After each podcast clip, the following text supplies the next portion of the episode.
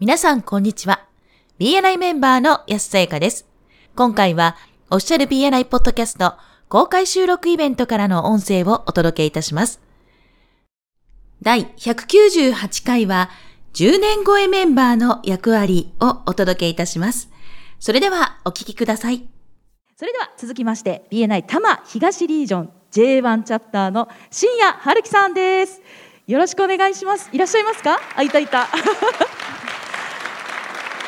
はいもうもうこの方はまた名物メンバーといいますかもう本当にベテラン中のベテランということで新谷さんからも、えー、すごくあのベテランならではのご質問いただいておりますのでぜひお答えいただけたらと思います。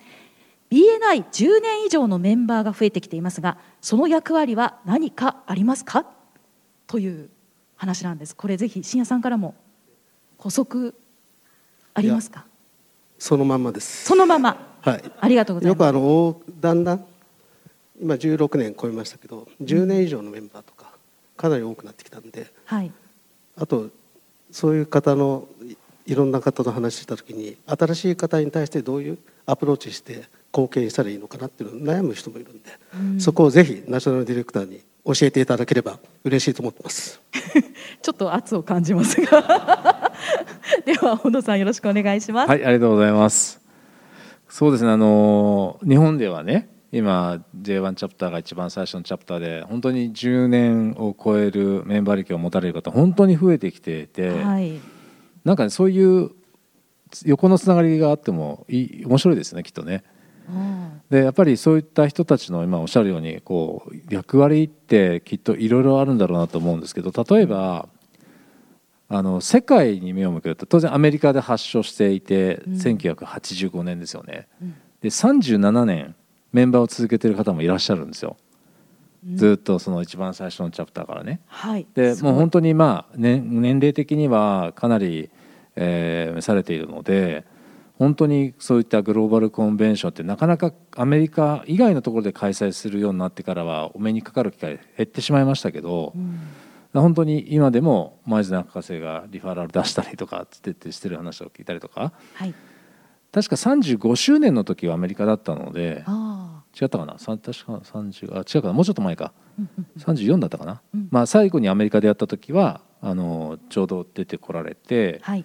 お二人確か参加されてたと思うんですけど、うん。カメラマンの女性とファイナンシャルプランナーの男性の方、はい。まあ、やっぱりその存在そのものが、うん。まあ、貴重だなと思っていてですどうですか？皆さん37年とか続けているイメージ湧きますか？普通は湧かないと思うんですけどそうですね。はい。でまあ、今、ね、ご質問に戻るとその、まあ、10年を超えて、えー継続されているそのベテランのメンバーの方たちが若い、ね、その最近入られたメンバーの新しいメンバーの人たちにどういったなんていうんですかこういうかなんていうんですかどこの部分ですかねその関わりができるかというところですかね。BNI をそうやって10年以上活用してきていてどういう変化をもたらしたのかみたいなところっていうのはやっぱりメンバーとしての体験談ってすごくパワフルだと思うんですよね。でまあ一つのパターンだけじゃないと思うんです。いろんなパターンがあると思うんですけどはい。でそれは一つ一つがやっぱりあの貴重な、ね、あの体験のシェアになっていてうんそれがやっぱりあの経験の浅いメンバーの皆さんの励まし励みになるしあの勇気づけられる部分ってすごくあると思うんですよね。うそれはあのじなんていうかなそのシストーリーシェアストーリーってやっぱり3プラス1のねはい一つになってますけどやっぱり体験をシェアしていくっていうところはすごく大切かなと思うんですよね。だからどうしても陥りがちなのはまあ同じ話になっちゃうんですけどあの先輩メンバーとしてちょっとなんか上から目線で はい。ねそんなことしてたらあかんよみたいな。じゃなくて、ね、教えるみたいな、そういう目線になってしまいがちなんですけど言葉がけもそうなっちゃいがちなんだけど、でも単純に自分は、ね、やっぱり入ったばかりの時はこうだったんだよねと。でもだんだんそれがこういうふうに気づいていって、うん。こういうふうにやったらこんなふうになったよとかやっぱり自分の失敗も成功も含めてその体験をストーリーをシェアしていくっていうところがはい。あのやっぱりベテランのメンバーの皆さんのできるうん。一つの大きな貢献の仕方かなというふうに思いますね。うん。ですね。ちなみに深夜さんは今何年目になられたんですか？ちょうど17年目ですよね。わあ、はい。すごい。これはこれでもうもう深夜さんからいろいろ活用の可能性を聞いてみたいですよね皆さん。ぜひまだ名刺交換されてない方は名刺交換してみてくださいね。ねせっかく出てきてくださってるんでなんかこう体験をシェアしていただけたら、そうですね。はい。あの恐縮ですが2分以内でお願いいたします。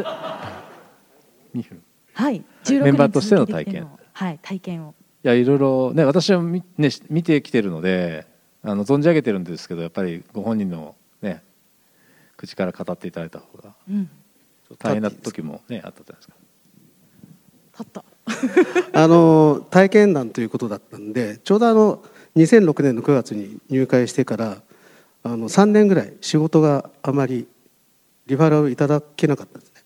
でその当時19人約20人ぐらいがしばらく続いててどこ行ってもつまんなかった時代もあって。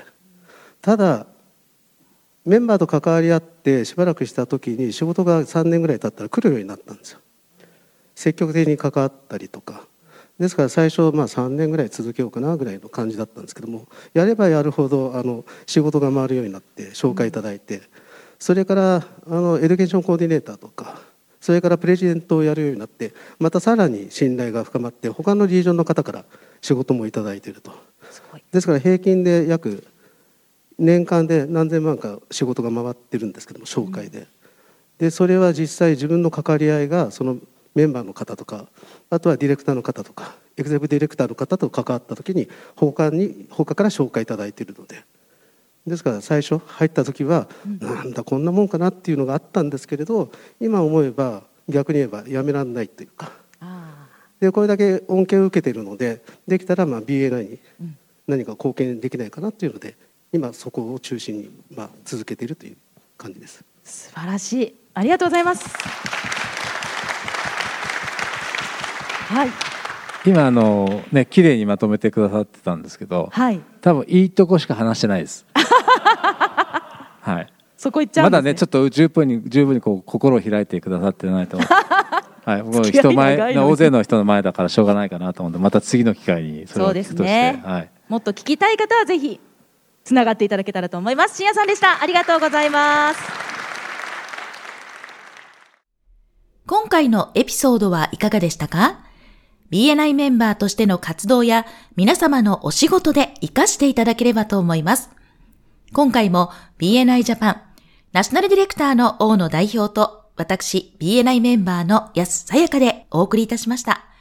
このポッドキャストはコンビニの人材育成を支援するコンクリ株式会社の提供でお送りいたしました。それでは次回もオフィシャル BNI ポッドキャストでお会いしましょう。See you next week!